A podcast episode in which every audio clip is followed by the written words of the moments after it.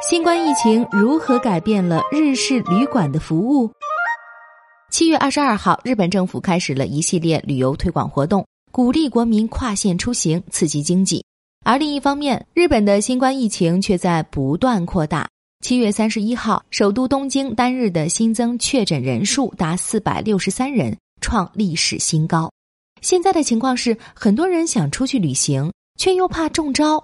那么，在这场疫情中，人们对旅行和住宿设施的观念发生了怎样的改变呢？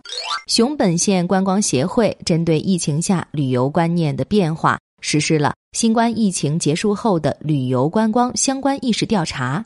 当被问及旅馆酒店的防疫措施中必须有的是什么这个问题时，受访者回答最多的是提供独立包装的一次性洗漱套装和拖鞋。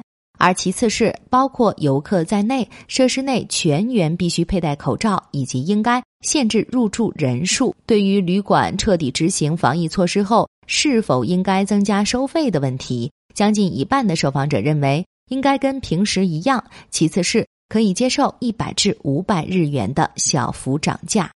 此外，针对传统的日式旅馆，在被问及其服务项目中哪些在新冠疫情下变得可有可无时，受访者回答最多的是服务员全体列队迎送客人，其次是来客房添茶送毛巾，帮客人将行李送至客房。针对大概什么时候会考虑出门旅游这个问题，受访者回答最多的是九至十一月，占比约六成，而选择今年哪儿都不去的人占一成以上。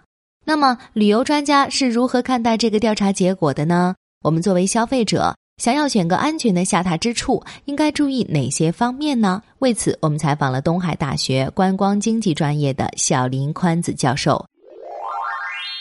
小林教授说：“喜爱日式氛围的日本人，竟然希望传统旅馆提供一次性洗漱套装和拖鞋，反映了消费者对于反复使用的物品心存担忧。还有很多人希望限制入住人数和设施内全员必须佩戴口罩。”说明人们的防疫意识很强。另外，还有相当一部分受访者表示希望房间内放置空气净化器。关于彻底执行防疫措施之后的收费标准，对于旅馆方面来说，尽早重启业务、获取收入是当务之急。但同时做好防疫措施也是开门迎客的必要条件。而考虑到限制人数或防疫措施带来的成本增加。如果不提高单价，那肯定是要亏钱的。对此，希望打折的游客只有一成左右，其他更多的是希望价格不变，或者能接受小幅涨价。看得出来，消费者最希望的还是彻底执行防疫措施。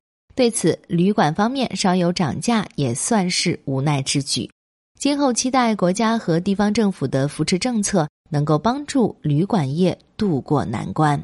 另外，为了避免密闭空间、人员密集场所和近距离交谈这类情况的出现，旅馆方面需要对服务内容做出改变。而受访者认为，传统日式旅馆中可有可无的服务令人颇感兴趣，比如来客房添茶送毛巾、帮助搬运行李、服务员全体列队迎送宾客等服务。无论在哪家老字号日式旅馆，都是习以为常的光景。但今后作为防疫措施，即便不再提供此类服务，也是有积极意义的。毕竟人们对服务的看法一直都在与时俱进，消费者的需求也在发生改变。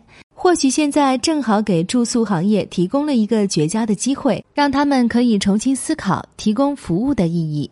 那么，消费者应该注意哪些方面，才能确保入住安全的旅馆酒店呢？小林教授表示，旅游从业者都非常清楚眼下消费者对防疫的高度敏感，所以基本上会通过网络主页公布自家的防疫措施。建议大家订房之前先去网上确认一下。还有各类口碑评价网站也可以作为选择旅店时的参考。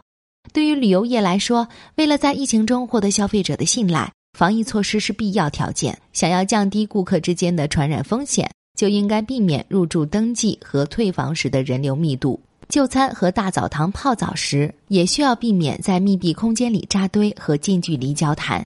这些具体的措施都应该切实执行，并做好信息公开工作。还有就是，一旦爆发感染，是否具备追溯系统这类风险管理手段，是否与地方医疗机构达成合作，共同抗疫，这些信息也都需要公之于众。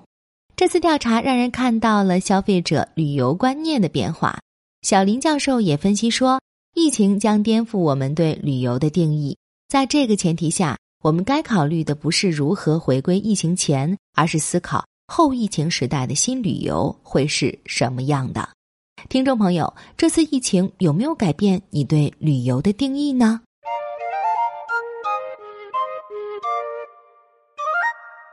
更多信息，请看日本网三 w 点一胖点 com。